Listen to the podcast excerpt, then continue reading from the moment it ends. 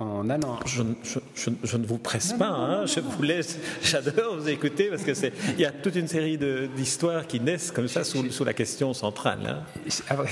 j'essaye de donner à l'auditeur une réponse qu'il doit certainement attendre, et je comprends.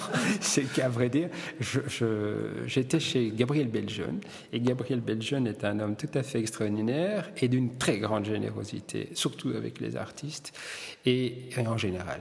Euh, en tout cas, moi, je n'avais pas à en souffrir. Et j'étais chez lui pour euh, aller voir une exposition d'œuvres d'Antonio Segui. Et à l'époque, je ne sais pas s'il le fait encore, je pense que oui. À l'époque, euh, Gabriel Beljon avait mis au point un club de l'estampe. À vrai dire, il publiait trois estampes par an et qui permettait aux souscripteurs d'acquérir en mensualité ou trimestriellement ou annuellement. Et en sortant de chez lui, je me suis dit, oh, mais je vais faire la même chose. Je ne pense pas que ça existe au niveau du livre. Et je complétais l'idée d'estampe, puisque dans les exemplaires de tête, il y a chaque fois une estampe originale, créée à dessin. Et, voilà comment les choses sont nées. Là, tout d'un coup, c'était l'envie, mais il fallait un nom d'édition. Je n'avais pas ce nom d'édition. J'étais parti sur un autre nom d'édition au départ qui s'appelle Le Soleil Noir. Le Soleil de minuit, à vrai dire. Le Soleil de minuit, Le Soleil Noir étant une autre maison d'édition. Et euh, pourquoi le Soleil de, soleil de minuit? C'était une référence à ah, on voit tout simplement une, une, référence à rien du tout, si ce n'est qu'un jour je sortais d'un rendez-vous. Et je, lève les yeux et je vois vraiment l'effet inverse, la, lune, la pleine lune et un nuage noir devant. Et c'était vraiment ça. Fasciné par la beauté de cette chose. Bon, je suis, il faut dire que j'ai eu la chance de, fréquenter Louis Kuttner et je lui, je lui explique mon projet d'édition. Et ce projet d'édition, je lui dis tiens, je vais l'appeler le soleil de minuit. Mais il ne me dit rien. Très bien. Dans mes lectures, je trouve une phrase de Skutner que je veux mettre en épigraphe. J'allume l'aurore boréale. De cette, de, cette, phrase, je dis, moi qui adore Magritte, je dis à, au Skutner, mais je pense que le Skut était il venait de mourir. Je ne sais plus très bien s'il était encore vivant, mais en tout cas, j'étais en contact avec Irène.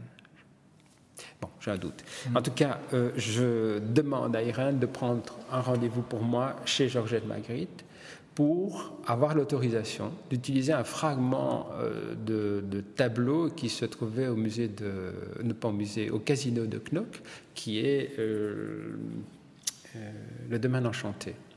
Cette énorme fresque avec laquelle Magritte a eu beaucoup de déboires avec les copains surréalistes d'ailleurs, le faux billet de, de, 100, francs euh, fait par, euh, par euh.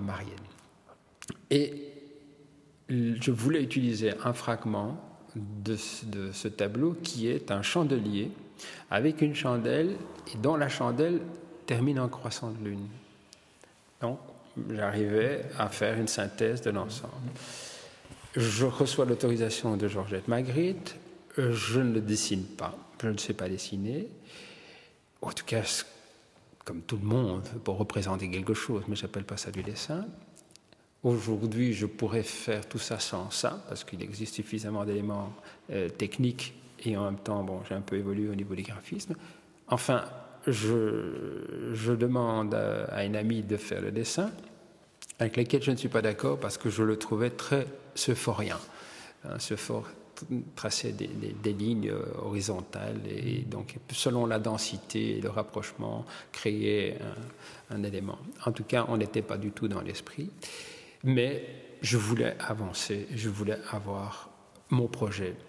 Et donc, je suis arrivé chez Mme Magritte avec ce projet. Elle m'a dit, vous savez, c'est pas tout à fait l'esprit de mon mari, mais si ça vous plaît, vous avez carte blanche. Très bien. Il se passe que quelques temps avant, je vais rencontrer Chinsky qui me donne sa carte, parce que j'avais dit que je voulais faire l'édition. Il m'a dit le jour où vous serez prêt, téléphonez-moi. J'arrive chez lui, enfin, avant d'arriver chez lui, je lui téléphone. Il me dit Bon, je rentre au mois d'août, on se verra dans le courant du mois d'août. Et moi, dans, en, entre-temps, j'avais lu tout le courrier, les correspondances de Magritte, que André Blavier a réuni dans un superbe volume chez Flammarion à l'époque. Je crois qu'il a, été réédité. Et je tombe sur une, euh, sur une lettre euh, tout à fait étonnante, euh, lapidaire pour moi, parce que, cher Scud, j'ai trouvé la, la, solution à la phrase ridicule du soleil illuminé par le clair de lune de midi. je ferme, je ferme, je ferme le livre. la fin du soleil de minuit. je, suis assassiné. Je me dis bon, euh, je, je pense que je vais avoir euh, ma pugnacité, à vrai dire, et ma naïveté, me, me disant bon, ça ne fait rien je vais continuer. Je sais qu'il y a les éditions de minuit, je sais qu'il y a les, éditions du Soleil Noir, mais avec mon travail, je vais pouvoir créer l'interstice entre les deux et avoir ma propre existence. J'arrive chez Alechinsky, je lui déballe mon projet, il regarde ça. En une fraction de seconde, il me dit Es-tu sûr que de son vivant, Magritte aurait accepté? Il met le pied dans la fourmilière et je lui dis Mais Pierre, tu as raison, parce que je viens de lire ça en plus, je lui donne tout à fait raison, puisqu'il. Euh, je ne sais pas s'il ignorait, mais en tout cas, il avait tout à fait raison. D'abord parce que la trahison, euh, quelque part graphique, euh, parce qu'il y, y, avait une trahison graphique qui était vraiment importante et très, très, très signifiante.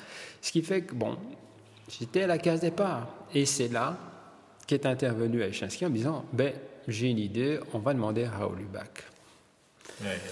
Et là, on ferme la boucle. on ferme la boucle.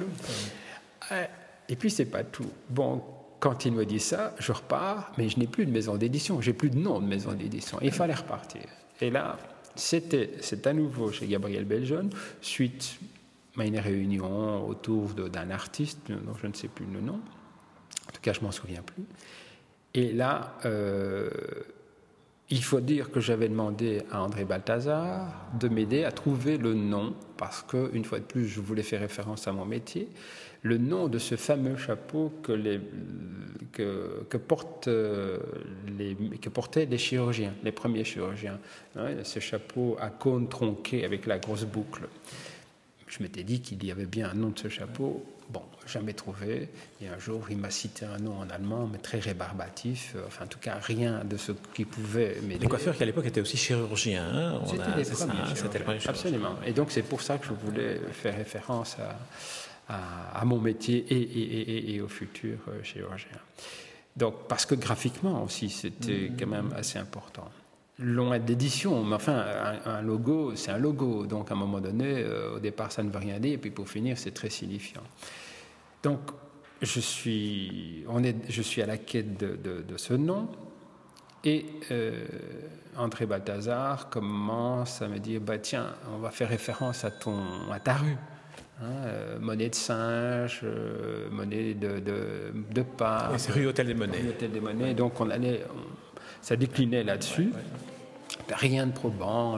Hein. Puis le fil de rasoir, il y avait le côté rasoir. Enfin bon, il y avait une multitude de choses qui ont été énoncées. Et puis euh, arrive dans la conversation l'énumération d'une quantité d'outils qu'il voulait en wallon. Je ne me sens pas très wallon. Euh, je n'ai pas du tout envie d'être d'étendard de quel que ce soit nationalisme ou, identité. Je suis belge parce que je suis né ici et je suis italien parce que mes parents sont italiens, point à la ligne. Et donc, je voulais quelque chose qui soit pas neutre, mais qui soit mienne. Et tout d'un coup, j'ai évoqué la pierre d'Alain. On est resté là. Et sans être plus heureux ni malheureux, euh, voilà, je vais énoncer ça. Le lendemain, je vais à mon salon, je coiffe un client, et ce client à qui j'avais expliqué l'aventure de mon souhait, qui, était, qui travaillait dans une librairie, me dit Ah, as-tu trouvé ton nom d'édition? Je dis Oui, comme ça. Et il me dit Ah, c'est quoi? Je dis La pierre d'Alain. Et à ce moment-là, tout se met en place, et comme, comme comment dirais-je, euh, des puzzles, tout se met en place et c'est fixe. C'est ça, je sais que c'est ça.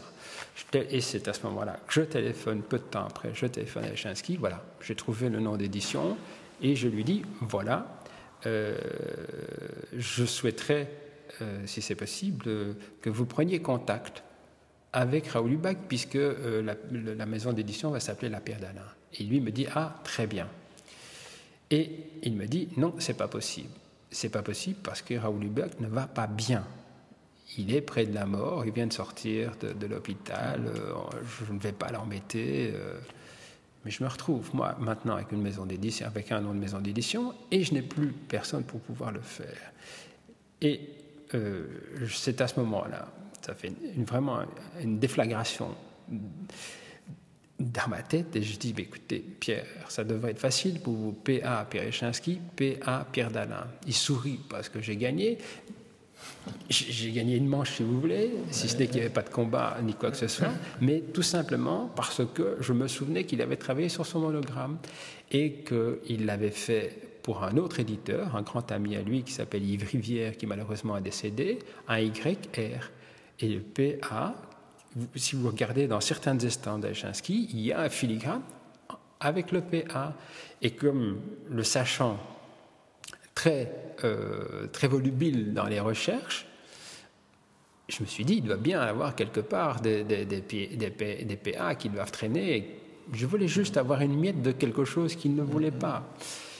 Eh bien non, il était au-delà et c'est comme ça qu'est née la pierre d'Alain, en tout cas le logo de la pierre d'Alain. Et comme ça on boucle, on boucle le, premier, la, première ouverture, je dirais, parce qu'avec vous on va passer plusieurs heures euh, euh, passionnantes d'ailleurs, parce que euh, vous rencontrer, c'est aussi aller à la rencontre de toute une série d'artistes, que ce soit dans la littérature ou que ce soit dans, dans, l'art pictural. vous avez parlé de Marcel Moreau, Marcel Marien, Euh, euh, on, est dans un, dans un univers où non seulement vous avez mis en présence dans, votre maison d'édition des, artistes, mais ils, sont entrés dans votre vie, en tout cas pour, euh, à part Eric Satie, ils, font partie de, votre vie et de rencontres personnelles que vous avez fait. Est-ce que c'est ça la base de la, construction finalement de, de, ce qui fait votre, votre originalité? Oui, c'est fait la base de. J'ai besoin de rencontrer les gens. Euh, bon, D'abord, d'une part, j'aime le défi, mais j'ai besoin de rencontrer les gens. J'ai une idée et euh, cette idée, je veux l'amener à, bien, ou en tout cas au bout. Euh, si je prends contact avec un auteur ou avec un artiste, il me dit oui et on va plus loin, il me dit non et ça ne m'intéresse pas, ça fait partie de, de, de, l'histoire. J'ai eu, jusqu'à présent, je vous dis, peu euh, de refus. Mais il m'a fallu aussi des années aussi pour certains. Hein. J'ai aussi insisté pour certaines choses. Et j'ai bien fait, puisque maintenant on est devenus très amis pour certains artistes et, très complices. Donc euh, c'est ce que j'aime assez. À vrai dire, j'aime assez l'idée d'aller de, d'aller susciter un auteur ou un artiste qui au départ, l'idée de faire un livre supplémentaire ne les intéresse pas réellement au départ. Et, et, en finalité, ça arrive, l'idée que je viens susciter commence à, tellement les titiller qu'ils se prennent au jeu et que tout d'un coup, c'est vraiment indispensable. Ça, ça me plaît beaucoup dans, dans, une, dans une œuvre que tout d'un coup, j'arrive à, à susciter ce type d'éléments et, ça, c'est vraiment quelque chose qui me plaît. Est-ce que ce n'est pas dans cette démarche-là que l'on trouve votre vraie double vocation, qui est celle d'éditeur et de galeriste, c'est-à-dire chaque fois d'être un incitateur à créer? Oui, oui, effectivement. J'aime assez être euh, une courroie de transmission, à vrai dire. Euh, révélateur, c'est un grand mot. Il y a plein d'artistes avec qui j'ai travaillé qui n'ont pas besoin de moi. incitateur, de, c'est-à-dire de, provoquer la création de quelque chose qu'il n'éprouve ni le besoin, ni, l'idée de faire, mais, que, vous suscitez d'une certaine manière. Oui, tout à fait. je pense que c'est là mon boulot. Euh, c'est là mon boulot. Je pense que c'est ça le, boulot d'éditeur. Si ce n'est que je me prends pas pour un éditeur. J'essaye d'avancer. Ça fait partie de mon cheminement.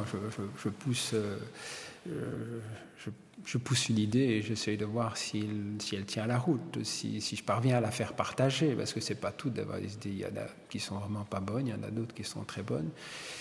En tout cas, c'est ce que j'essaye de faire.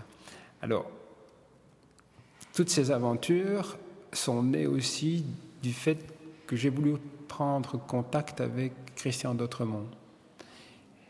Euh, il se passe que j'avais lu beaucoup de choses de D'Autremont et une année, c'est l'année de son décès, euh, rentrant de vacances, je me suis dit, je vais téléphoner à D'Autremont et je voudrais le rencontrer. Je monte une expédition, en général, je monte mes expéditions, démarre à peu près le 15 août euh, en général, bien avant tout le monde, puisque je ne considère que je ne peux pas travailler les murs vides. Je démarre de travailler, donc il y a des œuvres au mur. Euh, toujours l'idée du partage. Et il se passe que je, monte cette exposition et l'ami qui vient m'aider euh, à monter cette exposition me dit Tiens, tu as appris le décès d'Autrement. Ah, grosse déception, vraiment euh, assez, assez meurtri de cette idée d'ailleurs de ne pas pouvoir rencontrer les gens qu'on a envie de rencontrer. C'est de ma faute parce que euh, j'avais mis cet homme tellement sur un piédestal que je n'osais pas l'approcher, comme dans beaucoup de cas, hein, quand ça va pas, c'est moi, c'est personne d'autre. Où je ne parviens pas à trouver le, numéro de téléphone, où je ne parviens pas à trouver l'espace bon, pour, pouvoir, pour pouvoir pénétrer. Et donc, euh, je me suis dit plus jamais plus jamais. Je rencontrer tous les gens que j'ai envie de rencontrer, si ce n'est que pour avoir même, même un refus a, fait partie du jeu. Et donc voilà, c'est comme ça que les choses se sont mises en place et j'ai décidé de d'essayer de, créer l'impossible. Par exemple, euh, une histoire qui est assez drôle. Je, suis avec euh, Patrick Rogiers à Paris tout à fait au début où, il venait d'arriver, je, suite à une conversation, tout d'un coup, je lui dis Tiens, j'ai une idée, j'aimerais bien faire illustrer euh, Samuel Beckett par Saul Steinberg. Deux montagnes. On va faire rencontrer deux montagnes. Et je suis parti de l'idée de, de, ma grand-mère qui me disait qu'il n'y a que les montagnes qui ne se rencontrent pas. Et j'avais envie, une fois de plus, de relever ce défi je suis à New York, je parviens à avoir le numéro de téléphone de Saul Steinberg et je lui dis voilà, je vous appelle pour savoir si éventuellement vous seriez d'accord d'illustrer euh, Samuel Beckett. Ce monsieur parlait, puisqu'il est décédé, lui aussi hélas, cette langue, mais parfaitement. Ce qui fait que j'entendais mes mots résonner dans sa tête et se mettre à une place qui était inamovible. Donc euh, il fallait vraiment que je fasse attention. Et il me dit, mais cher monsieur, je n'ai, parce qu'il savait très bien qui il était, plus que ce qu'il était, il me dit, mais je n'ai jamais illustré euh, de texte. Et, arrogant comme je suis, moi en tout cas, il, trouvait peut-être ça déplacé, je lui ai dit, non monsieur, vous avez illustré dans votre vie. Il me dit, oui, qui ça? Je lui ai dit, vous avez illustré Roland Barthes. Et il me dit, oui, vous avez raison. Bon, alors, comme c'est un homme extrêmement intelligent, il me renvoie vraiment une réplique en me disant, êtes-vous sûr que Beckett aurait accepterait Je dis, écoutez, je ne sais pas, mais il faut bien que je commence par l'un ou par l'autre. Allez lui demander et revenez vers moi.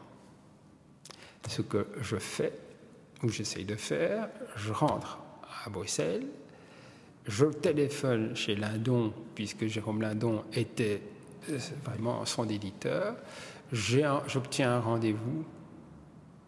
Donc je rentre le lundi ou le mardi pour retravailler. Et le week-end d'après, le lundi d'après, j'ai rendez-vous avec Jérôme Lindon. Je viens avec quelques livres, je lui explique mon envie. Et naïvement, je lui dis, tiens, est-ce qu'il serait possible d'avoir un inédit? Il sourit, il me dit, vous pensez, je me les garde les inédits forcément. Mais Parfois, on ne sait jamais, c'est même pas une tentation euh, innocente, euh, elle est spontanée. Euh. Et, il me dit, mais que souhaitez-vous publier? Je dis, mal vu, mal dû. Très bien. Vous êtes un inventeur de livres, me dit-il, je vous donne la possibilité d'utiliser ce texte. Ravi. Je rentre chez moi je planais forcément, mais pas suffisamment haut et suffisamment longtemps que pour passer l'Atlantique. J'essaye de, de, réunir quelques, quelques sous pour, pour aller à New York. New York, ça coûtait cher. Euh, je le coiffais que, vous savez, à l'époque, je pense que je demandais de 200 francs belges pour, euh, pour coiffer quelqu'un. On est à quelle époque là? Euh, Beckett était, vivait toujours ah ou bien tout le monde, Donc, on, tout le monde on était. Euh, incapable de vous dire. Je devrais refaire des recherches. Oui, ça mais, mais, mais, Beckett était vivant aussi. Les deux, les deux étaient vivants. Je n'ai jamais rencontré Beckett, hélas. Mais bon, j'avais un interlocuteur qui était vraiment de grande qualité et j'ai l'impression d'avoir parlé à Beckett tellement cet homme était habité par un ami, parce que c'était vraiment un de ses amis. Je repars à New York. Il se passe que j'avais un atout euh, que je pensais fort utile, euh, qui était Harry Torsiner. Harry Torsiner était l'avocat de Magritte, très bon ami. Si l'œuvre de Magritte a pris autant d'ampleur aux États-Unis, c'est par Yolas, mais surtout soutenu par euh, Harry Torsiner, qui était vraiment un homme très fin, subtil et, qui, avait un sens de l'amitié, qui, a vraiment fait quelque chose d'important à New York, pour, euh, aux États-Unis en tout cas pour, pour Magritte. Je savais qu'il se connaissait, Solstenberg et lui, et je lui avais déjà parlé de ce projet. Euh, ben, la fois où j'ai eu ce coup de fil, il m'a dit ça fait rien, j'essaierai de vous aider. Bon, je téléphone, étant à New York, je téléphone à Solstenberg. Solstenberg me dit, alors je lui dis voilà, j'ai une bonne nouvelle, je, euh, peux avoir un texte et, et, tout est OK. Il me dit bon, très bien, mais écoutez, déposez-moi vos livres dans la boîte aux lettres à telle adresse et je vous rappellerai.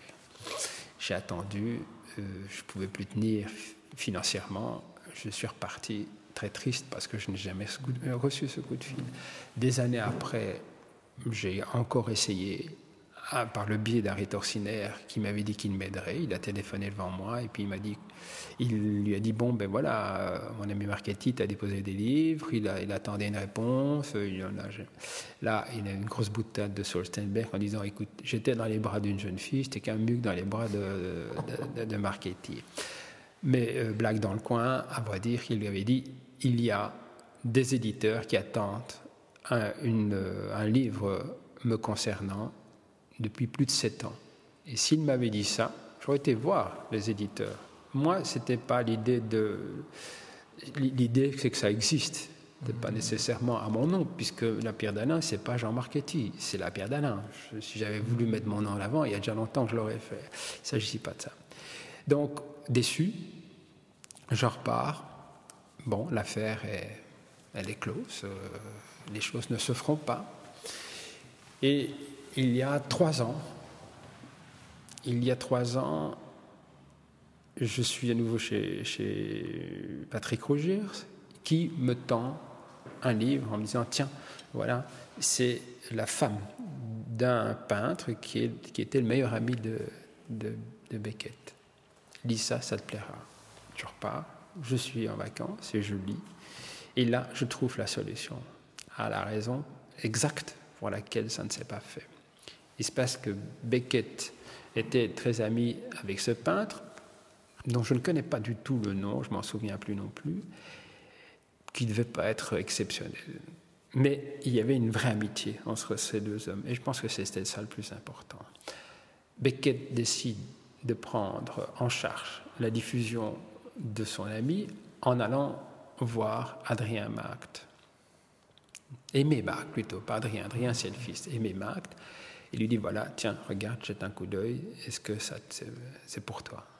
Et euh, Aimé Marct, qui était un, peu bourru comme ça, euh, pouvait être euh, très très dur. Moi je l'ai pas connu, mais c'est ce qu'on me dit.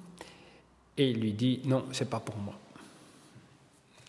Déçu, Péquet déçu, mais à la fin de cet entretien, il y a Aimé Marc qui lui dit Tiens, euh, est-ce que tu ferais bien une préface pour Saul Steinberg? Comme il y a un refus dans un sens, lui dit non, je ne peux pas la. C'est pas très malin. S'il avait voulu, bon, ça ne s'est pas fait. Et donc, je payais, moi, à l'époque assez, d'une vieille histoire qui s'était passée avec, parce qu'il l'a su, ce, Westenberg, que Beckett a refusé. Mais il n'a pas refusé euh, Beckett, euh, Stenberg, il a refusé à aimer Markt. Et donc, je, voilà. Et donc, j'avais bouclé une fois de plus la boucle avec, au départ, une idée avec Patrick Rogers et qui, lui, ignorait complètement, et ou en tout cas ne se souvenait plus, me tend un livre où la réponse est dans, dans, dans ce livre. En tout cas, de cette première partie d'entretien, parce que ça fait à peu près une heure que, que, nous, bavardons, donc je vais, je vais, devoir mettre un terme à cette première, première partie, parce que je, je, vous invite euh, à, à, ce que nous fassions une, une, deuxième heure ou une troisième, pour, euh, parce qu'on on, on, a beaucoup de matière à, traiter. Je retiens pour conclure cette première heure d'entretien la, qualification que vous a donnée Jérôme Lindon, un inventeur de livres. Je trouve que c'est une, formule qui, vous convient très bien. Est-ce que je, me trompe? Vous avez glissé ça comme ça en passant dans une, anecdote, dans, ce que vous me racontiez, mais inventeur de livres, ça vous convient? Écoutez, j'étais extrêmement flatté, d'autant plus que c'était dit par quelqu'un qui sait très bien ce qu'était qu'un livre. Je dirais que ça a fait partie vraiment de ma première, enfin, ou de mes premières lettres de noblesse quelque part. Quelqu'un, d'être reconnu par un autre, un autre, reconnu par ses pairs, si vous voulez. Et je pense qu'en tant qu'autodidacte, aussi bien dans la galerie, aussi bien dans l'édition, effectivement, c'est une base forte euh, avec laquelle on peut euh, vraiment s'appuyer. J'en ai fait peu de références, mais mais celle-là est très belle. Rappelons que Jérôme Lindon est le, créateur des éditions de Minuit, qui, ont édité les, plus grands des auteurs, des écrivains contemporains, dont Samuel Beckett. Jean Marchetti, nous, nous, arrêtons ici cette première, cette première heure d'interview, mais nous prenons rendez-vous. D'accord, très bien, merci.